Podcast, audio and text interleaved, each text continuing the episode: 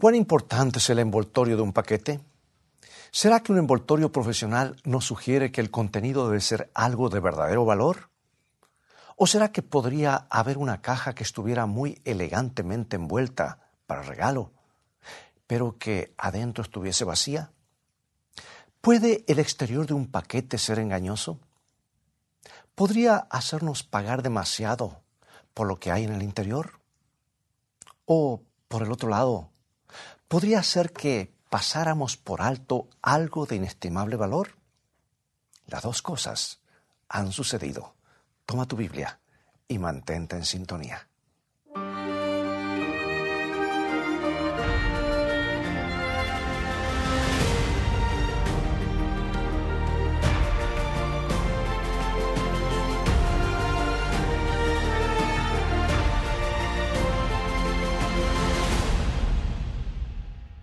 Harry Winston, el famoso vendedor de diamantes, estaba entusiasmado. También lo estaba la multitud que se reunió a su alrededor. Acababa de comprar uno de los diamantes más famosos del mundo y estaba esperando que se lo entregaran de un momento a otro. Entre el público había amigos, periodistas y curiosos, todos ansiosos de ver la famosa piedra. Y mientras esperaban, el señor Winston los entretuvo contando anécdotas del pasado de este diamante. La gente quedó aguardando que llegaran el camión blindado y la escolta policial que harían la entrega. La seguridad sería muy estricta, eso pensaban. Y al borde de la multitud había un hombre con uniforme de cartero tratando de avanzar, pero lo empujaban hacia atrás. La gente no quería que nada distrajera su atención de la llegada de la fabulosa gema. El público fue aumentando. Los centinelas mantenían la vista en la calle, listos para anunciar el arribo de la escolta armada. El cartero continuaba tratando de avanzar entre la muchedumbre. En su mano apretaba un paquete de papel marrón o color café atado con un hilo. Dijo que tenía que entregárselo al señor Winston. Imagínalo. ¿Quién era? ¿Algún oportunista tratando de que su nombre apareciera en los periódicos? Finalmente, con más irritación que cortesía, dejaron pasar al obcecado cartero. El señor Winston tomó el paquete, miró la dirección del remitente y dio un grito.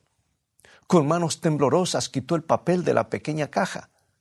La abrió y levantó suavemente al precioso diamante para que todos lo vieran. Lo sostuvo frente al sol y dejó que los reflejos de la gema jugaran por encima de la multitud sorprendida. Durante algunos momentos quedaron en absorto silencio. ¿Cómo podía haber llegado esa belleza fabulosa en un envoltorio tan ordinario? Luego estallaron en un fuerte y espontáneo aplauso. Pero todos recordarán que casi habían rechazado a uno de los diamantes más preciados del mundo. Qué parecido a lo que sucedió casi dos mil años atrás cuando Jesús vino a la tierra. Las personas estaban esperando a su Mesías, anhelaban su llegada. Pero no, pensaban que vendría en una bolsita de papel marrón. Lo habían imaginado todo.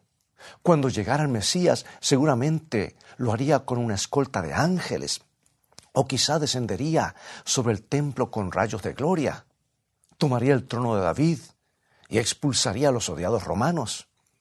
Habría pompa y ceremonia y esplendor real, y sus amigos tendrían posiciones encumbradas todos vivirían felices de allí en más cuando el Mesías llegara. Pero cuando finalmente vino, lo rechazaron y lo mataron. ¿Por qué? Aquí tenemos algunas claves. Cuando escuchó hablar de Jesús por primera vez, un hombre preguntó, ¿de Nazaret puede salir algo bueno? Y algunos dijeron, ¿no es este el hijo del carpintero? Y otros decían, ¿de Galilea ¿Ha de venir el Cristo? Razonaban de esta manera. Vamos a leerlo de la Escritura, San Juan capítulo 7, versículo 27. Y nos dice así. Pero este sabemos de dónde es, mas cuando venga el Cristo, nadie sabrá de dónde sea. O sea que ellos buscaban el esplendor real. Pero Jesús les dijo lo que aparece en Lucas capítulo 9, versículo 58. Las zorras tienen guaridas y las aves de los cielos nidos, mas el Hijo del Hombre no tiene dónde recostar su cabeza. Los fariseos se quejaron de que éste a los pecadores recibe y con ellos come. El argumento definitivo, cuando alguien mostraba interés en Jesús, era lo que aparece en Juan 7:48. ¿Acaso ha creído en él alguno de los gobernantes o de los fariseos? Jesús puso el dedo en la llaga al señalar una de las razones por las que, por las que era rechazado, cuando dijo, y a mí, porque digo la verdad, no me creéis. Si Jesús hubiera llegado maravillándolos con su poder en vez de avergonzarlos con su pobreza, si hubiera venido de una manera encantadora, con magia, en vez de avergonzarlos con su mansedumbre, si hubiera venido con pompa y lujos en vez de esa deslumbrante pureza de carácter que dejaba expuesta la oscuridad de sus corazones, si él hubiera venido con hipocresía en vez de un corazón quebrantado, le hubieran dado la bienvenida, pero no lo hizo. Vino predicando el amor cuando ellos querían una revuelta. Caminó los polvorientos caminos de Palestina, hablándoles de un reino que no es de este mundo. Entonces lo rechazaron. No había venido como ellos lo esperaban. No encajaba en sus planes.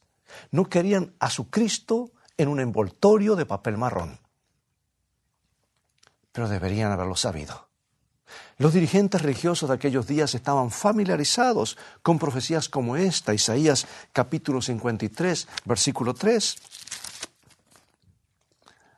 Despreciado y desechado entre los hombres, varón de dolores, experimentado en quebranto, y como que escondimos de él el rostro, fue menospreciado, y no lo estimamos. Pero ellos no querían un varón de dolores, querían un rey que los iluminara. Y así cumplieron las palabras del profeta, le veremos, mas sin atractivo, para que le deseemos. Esto no significa que Jesús carecía de atractivo físico. Quiere decir que no vieron la belleza de su carácter ni su belleza física, porque estaban preocupados por el envoltorio. Y ese envoltorio no les gustaba. No querían las profecías que se referían a la primera venida de Cristo, varón de dolores, Dios muriendo por los hombres, querían las profecías de la segunda venida, cuando descendería de los cielos con poder y gran gloria como Rey de Reyes. Por lo tanto, tomaron lo que querían y no lo aceptaron de ninguna otra manera. Triste, ¿verdad? En verdad que Jesús, es verdad que él tuvo seguidores, personas que creyeron profundamente en él, pero ni siquiera ellos lo comprendieron. Y lo que es más, ni siquiera entendieron su muerte. Creían que Él era el Hijo de Dios. Sabían que tenía poder divino. Pero ¿por qué no lo usaba? ¿Por qué estaba tan tranquilo y apartado? ¿Por qué no se imponía? Estaban esperando que se levantara con poder y tomara el trono y derrocara a los romanos. Pero no hizo eso. Ahora, imagina que eres uno de los seguidores cercanos aquel viernes por la mañana cuando nada andaba bien. Habías tenido grandes esperanzas, pero ahora están llevando a Jesús a través de las puertas de la ciudad hacia el Gólgota. Y todo hace prever que lo van a crucificar. Esa no es la manera como pensaste que iban a terminar las cosas. Seguramente Él no dejará que le quiten la vida. Pero ahora resulta que están clavando clavos en sus manos y en sus pies. Y él ni siquiera protesta. Ahí está, colgando de la cruz, como un criminal común. Pero quizás este es el momento que Jesús ha estado esperando. Quizás ahora, en el momento más dramático, descenderá de la cruz con una manifestación de gloria y tomará el trono de David, mostrándole a todos quién es Él. Pero esperas esperas y nada sucede. Se queda en la cruz y muere. Y con él mueren todas tus esperanzas. Amigo y amiga, nuestra generación tampoco entiende lo que sucedió en el Calvario. Hay millones de cristianos que tampoco entienden la muerte de Jesús. no saben qué significa, no saben por qué murió, saben lo que ellos quieren que signifique, se han formado una idea, que murió para traer paz a la tierra y hacer que todos estemos contentos y unir a las personas y darnos un feriado en diciembre para cantar villancicos y hacernos regalos. Y dicen que murió para, para liberarnos. ¿Pero liberarnos de qué? ¿Liberarnos de la pobreza, de las desigualdades? ¿Liberarnos de, para establecer una super sociedad hecha por los hombres? ¿Liberarnos para que andemos de aquí para allá sin pedirle permiso a nadie? ¿Libres para hacer nuestras propias cosas? ¿Libres para crear la anarquía? Las personas de la época de Jesús querían ser libres de Roma. Y hoy queremos ser liberados de una larga lista de cosas. Y de, de la misma manera que aquellas personas trataron de hacer que Jesús se acomodara a sus planes, resulta que nosotros tratamos de hacerlo encajar en los nuestros. Ellos tenían sus propias ideas acerca de qué haría cuando viniera. Y nosotros tenemos nuestras ideas acerca de lo que Él hizo cuando vino. Pregunto, mira, ¿es posible que oremos y cantemos acerca del Calvario sin haberlo entendido jamás? Me temo que sí. Cierto día, Jesús estaba hablándole a la gente sobre sus necesidades de ser liberados. Y eso le dijeron lo que aparece en San Juan capítulo 8, versículo 33. Linaje de Abraham somos, y jamás hemos sido esclavos de nadie. ¿Cómo dices tú, seréis libres? Y Jesús le respondió, leo San Juan 8:34. De cierto, de cierto os digo que todo aquel que hace pecado, esclavo es del pecado. Pecado. Esa es la verdadera esclavitud. Jesús murió para liberarnos de él, del castigo del pecado y de pecar. Él dijo en San Juan 8:36, así que si el Hijo os libertare, seréis verdaderamente libres. Si no fuera por la muerte de Jesús, nuestra culpa nos destruiría. Tendríamos que pagar el castigo por nuestros propios pecados. No habría posibilidad de perdón. Sin la muerte de Jesús el perdón no sería posible.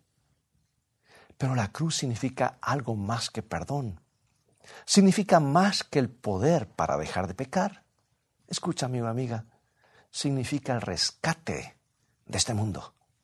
Significa vida que nunca terminará. Los secuestros se están haciendo muy comunes hoy en día. ¿Qué pensaría si un padre pagara un millón de dólares por el rescate de su hijo pero éste nunca regresara? ¿Qué pasaría si su hijo muriera en las manos de sus secuestradores? ¿Qué hubiera conseguido con el pago del rescate? La respuesta es nada. Bien, casi nada. Si su hijo hubiera sabido que él había pagado el rescate, hubiera sabido que su padre se había preocupado por él lo suficiente como para pagarlo, el hijo hubiera tenido algún consuelo, ¿verdad? Pero sabes, con eso no basta. Se paga el rescate con el propósito de que la víctima regrese. Ahora presta atención, Jesús en la cruz pagó el rescate por cada uno de nosotros. Él hizo su parte. No falta nada, no hay nada incompleto en el sacrificio que él realizó. Allí ganó por su muerte en nuestro lugar el derecho de perdonarnos, el derecho de darnos vida eterna y el derecho de llevarnos con él pero todavía estamos en un mundo de pecado y tribulación. Y eso no lo podemos negar, ¿verdad? ¿Qué es lo que salió mal?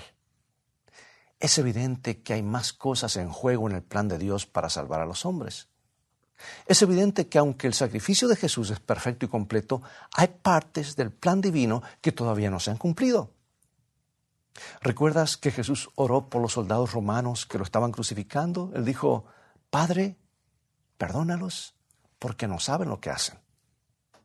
Por lo tanto, el perdón fue posible para esos soldados romanos. Dime algo.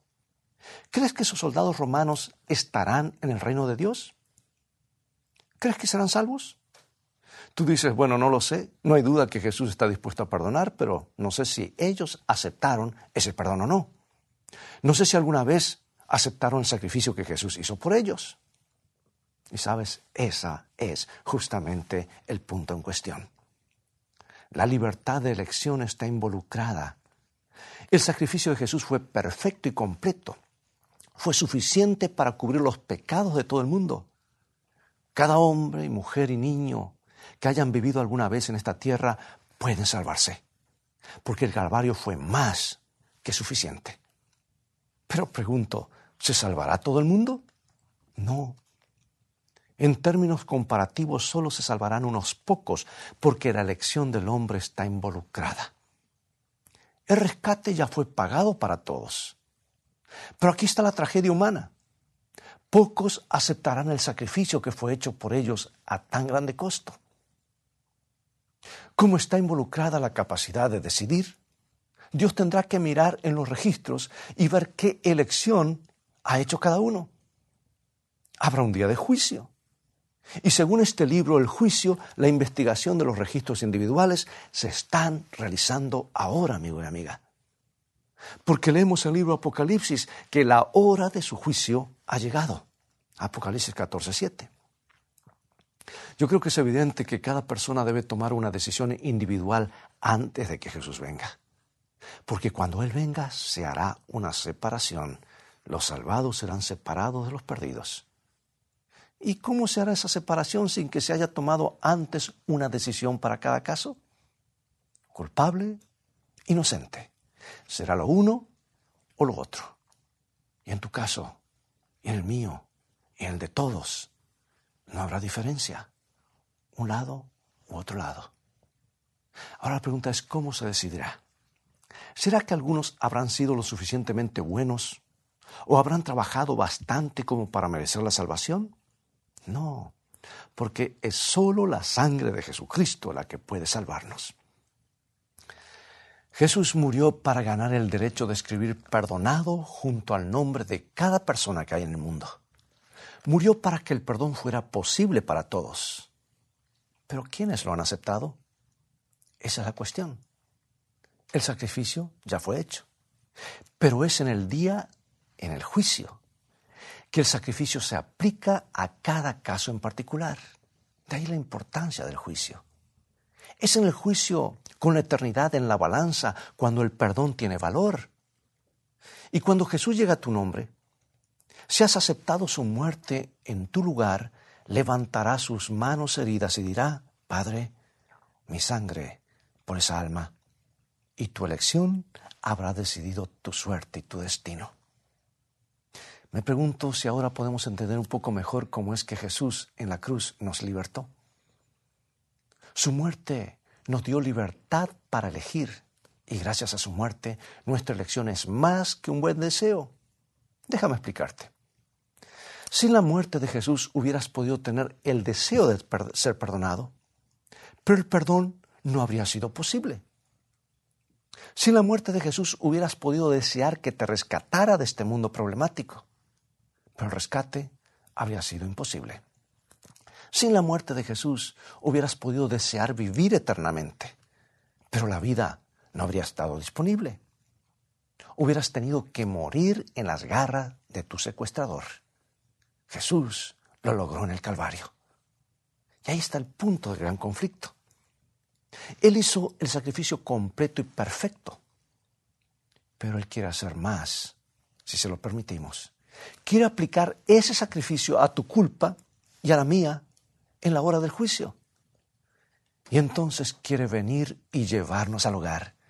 Y gracias a Dios, Él es capaz de hacer todo eso y lo hará si se lo permitimos.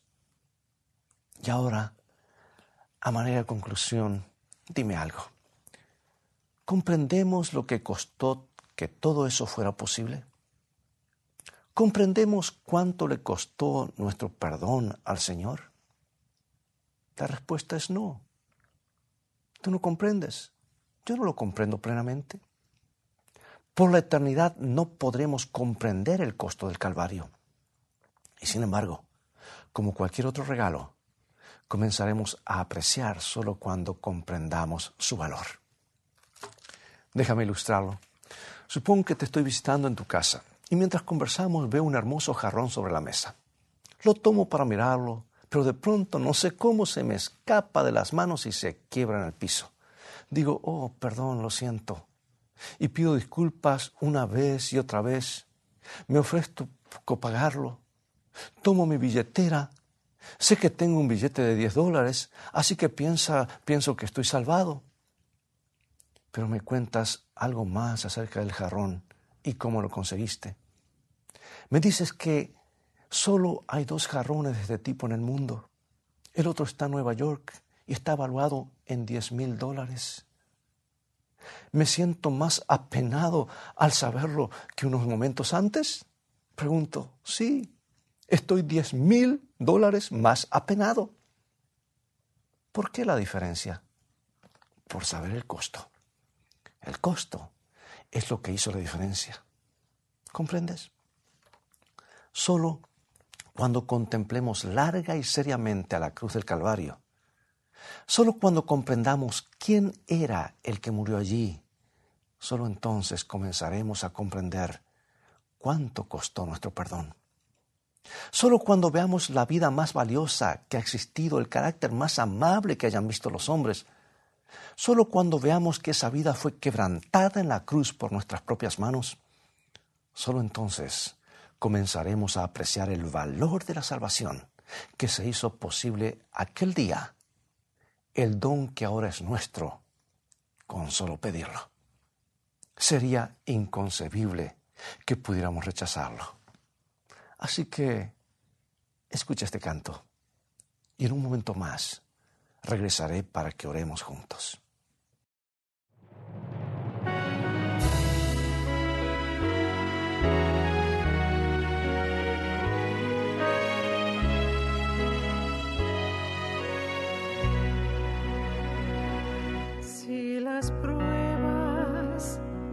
de esta vida debilitan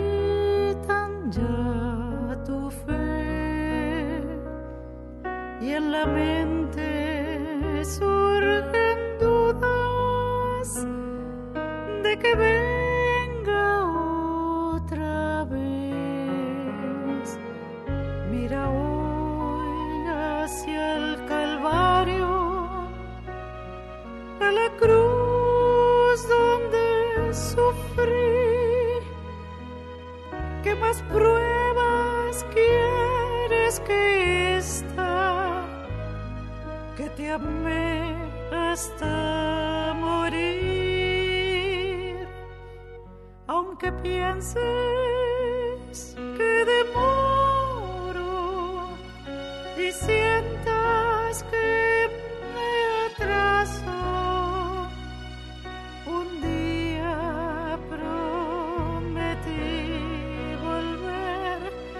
di pronto?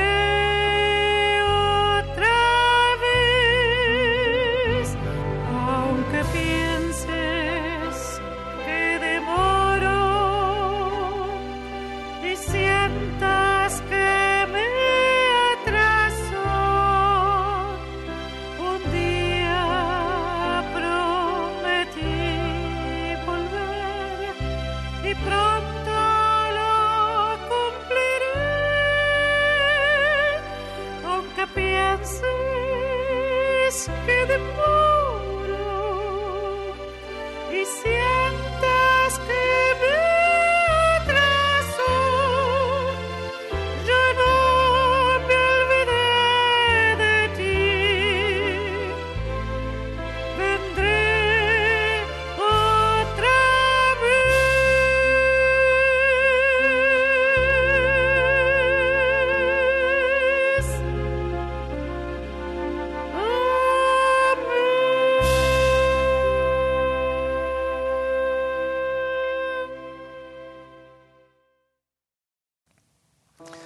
Gracias por tan elevadora melodía. Oremos. Amante Señor, gracias por el envoltorio y también por el regalo. Hemos revisado nuestras ideas sobre cómo viniste y cómo obraste y descubrimos la verdad. Y al hacerlo, al comprender el costo, estamos dolidos por nuestros pecados y rogamos perdón. Gracias, Señor, porque la actitud abre las puertas. Sálvanos plenamente, porque lo pedimos en el nombre de aquel que murió por nosotros. Amén.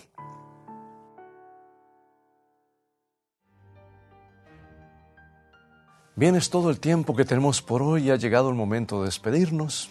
Dios te ha hablado una vez más a través de su palabra y nos muestra cuánto nos ama y cuánto nos valora. El precio pagado por cada uno de nosotros fue inmenso. ¿Cómo no amar a un Dios que lo dio todo por nosotros? Te invito a continuar estudiando más y más acerca de su amor y el plan de salvación. Así que, si deseas, visítanos en nuestro sitio de internet escritoestá.tv, donde podrás obtener una variedad de estudios bíblicos. Dios te bendiga y te guarde y recuerda, escrito está, no solo de pan vivirá el hombre, sino de toda palabra que sale de la boca de Dios.